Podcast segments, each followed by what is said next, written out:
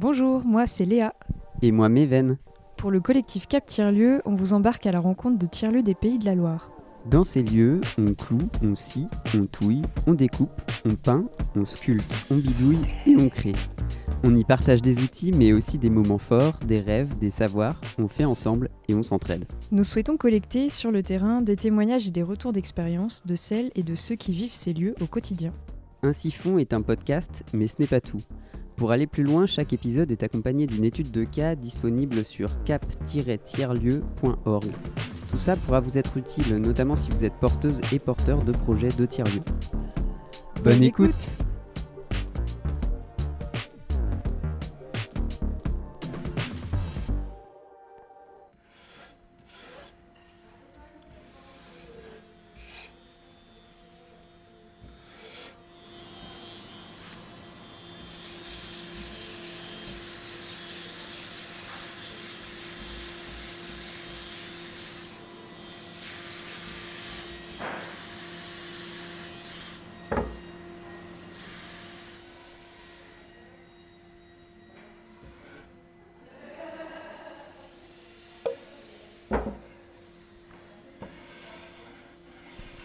Aujourd'hui, nous partons direction l'Agronaute à Nantes à la découverte de l'association Gueule de Bois. Gueule de Bois est un atelier partagé ouvert aux particuliers comme aux professionnels. Il a été créé en 2017 pour transmettre les techniques et savoir-faire liés au bois dans un cadre collectif et attentif aux enjeux d'écologie et de réemploi. Nous y retrouvons Rachel, membre du bureau de l'association, qui a accepté de nous ouvrir les portes de l'atelier. Bonjour Rachel. Bonjour. Là, je viens de faire une petite présentation. Est-ce que tu veux compléter en quelques mots cette présentation et puis nous dire euh, un petit peu dans quel lieu on se trouve? Euh, Oui. Alors, donc, Gueule de Bois, c'est une association qui a été créée euh, en 2017 pour proposer un atelier partagé vraiment dédié au travail du bois, autant aux particuliers qu'aux professionnels. Et donc, on est installé à l'Agronaute, donc sur l'ancien mine de Nantes, avec plein d'autres résidents. Et du coup, euh, dans ce lieu, euh, il y a sans doute un fonctionnement particulier lié au fait qu'il y a des professionnels et, euh, des particuliers. Est-ce que tu peux nous expliquer comment tout ça s'organise?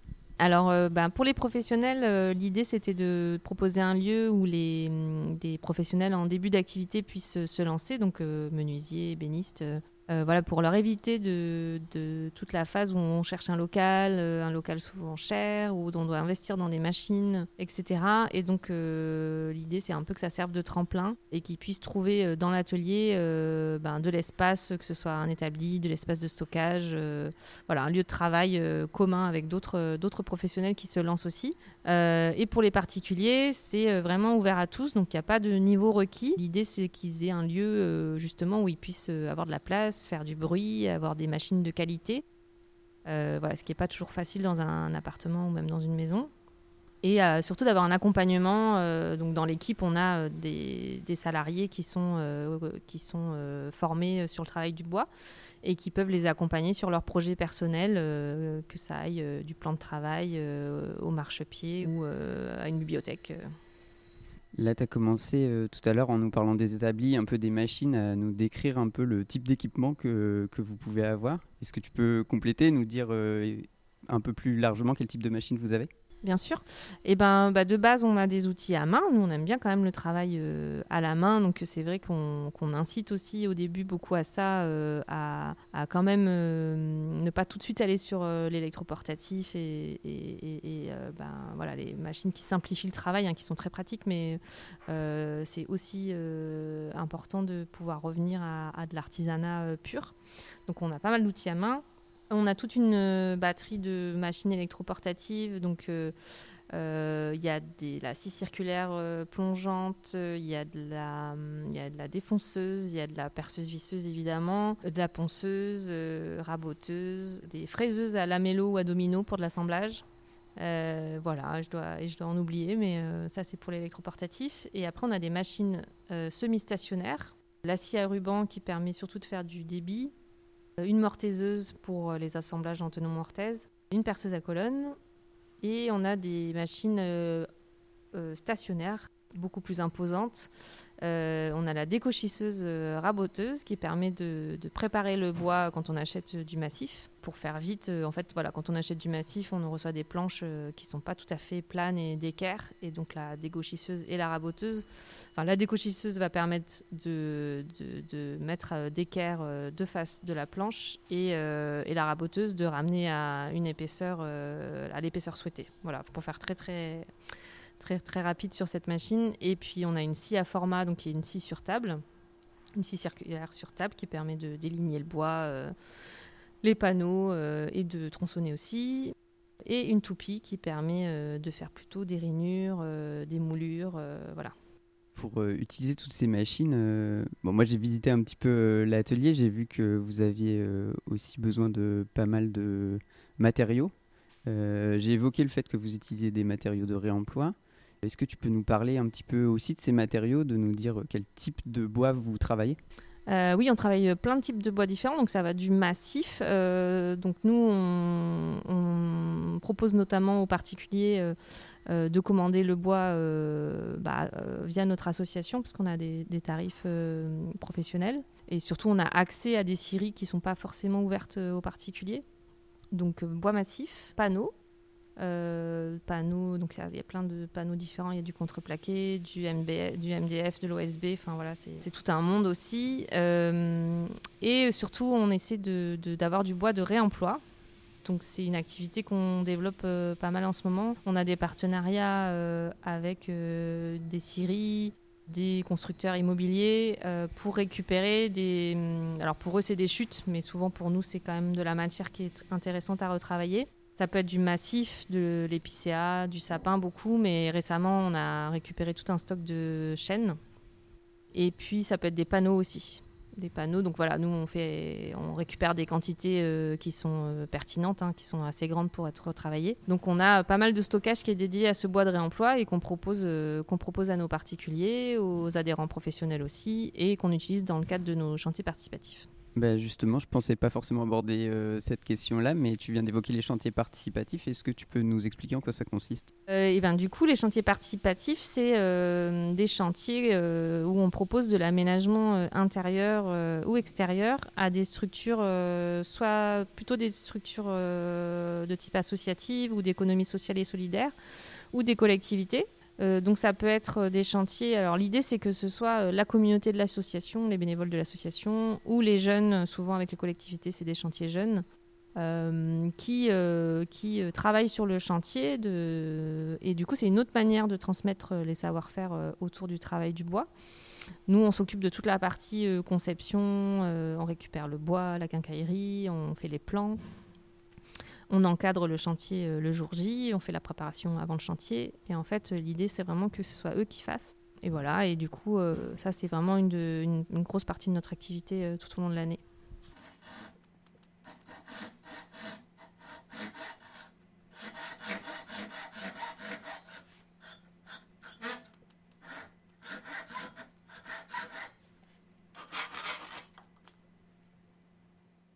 À propos des, personnes euh, qui viennent dans le lieu, que ce soit euh, du coup les professionnels ou les particuliers, est-ce que tu aurais une idée de quel type de pratique ils ont ou pourquoi ils viennent ici en fait? Les particuliers? Bah, c'est beaucoup de, alors soit de curieux, soit de personnes qui bricolent déjà chez eux, mais qui se sentent un peu limités ou frustrés parce qu'ils n'ont pas les bons outils, pas la place, euh, ou aussi parce qu'ils ont envie d'être un peu plus accompagnés, un peu plus formés. On a beaucoup de gens d'ailleurs qui après euh, viennent, enfin en fait ça vient confirmer euh, euh, une curiosité qui était déjà là et qui finalement se reconvertissent. Ça, on a, quand même beaucoup d'adhérents particuliers qui, finalement réfléchissent à une formation. Et puis l'envie de faire soi-même, de fabriquer soi-même soit parce que voilà, il y a un peu la, fierté d'avoir fait soi-même, hein, la satisfaction d'avoir fait soi-même, euh, d'avoir appris en même temps qu'on fait, et puis beaucoup de personnes qui ont besoin de choses sur mesure parce qu'ils sont en train d'aménager et qu'ils ont besoin bah, de telle dimension, euh, ça va dans telle alcôve euh, ou dans tel endroit de la cuisine, et en fait, bah, ça, on peut pas le trouver en neuf. donc voilà, ça va être les deux principales motivations. Je crois que tu es présente depuis la création euh, de ce lieu. Est-ce que tu peux nous dire un petit peu euh, ce qui a motivé à la fois la création de Gueule de Bois et en même temps ton application à toi dans ce projet? Alors j'étais pas là à la création création 2017, mais je suis arrivée fin 2018, du coup juste avant qu'on trouve ce local à l'Agronaute. donc bah, moi je me suis impliquée bah, oui, ouais, dans la dans la préparation de ce lieu, parce que quand on est arrivé à l'Agronaute, euh, notre atelier était vraiment vide. Hein, donc on a, on a fait tout l'aménagement euh, intérieur, on a construit un bureau, une mezzanine, euh, plein de rangements. Donc c'était du chantier participatif entre nous. Et après, donc moi je suis pas mal investie dans le bureau. Donc on a un bureau collégial de, de 3-4 personnes et euh, moi, je me suis pas mal occupée de tout ce qui était gestion des adhésions, euh, gestion de la boîte mail, euh, voilà, beaucoup d'administratifs. on a appris aussi à faire de la gestion des ressources humaines quand on, quand on a commencé à employer de personnes. voilà. Et en termes de pratique, peut-être plus liée au bois ou à l'atelier, est-ce que tu développes une pratique et laquelle? Oui, alors du coup, moi je suis euh, tourneuse sur bois, donc je viens euh, sculpter euh, des pièces de bois qui tournent sur un tour à bois. J'ai encore une autre activité professionnelle à côté, donc vraiment je fais ça à la marge quand je peux, quand je viens à l'atelier, plutôt le week-end, voilà, aux côtés des autres professionnels. Est-ce que tu pourrais nous raconter un moment fort que vous avez vécu ici? Bah, moment fort, là tout de suite, ça me fait penser à l'inauguration. Donc c'était en octobre 2019 et bah, après plein de mois de travail à aménager l'atelier. C'était, enfin, on était hyper, on avait hyper hâte et on était super content d'ouvrir le lieu, de le montrer, même s'il a beaucoup changé depuis. Mais voilà, c'était quand même, euh, on était super content de, se dire, euh, ça y est, euh, tout est prêt, on peut, on peut ouvrir et on peut vous montrer l'atelier. C'était, c'était une super soirée. voilà on a gardé un super souvenir.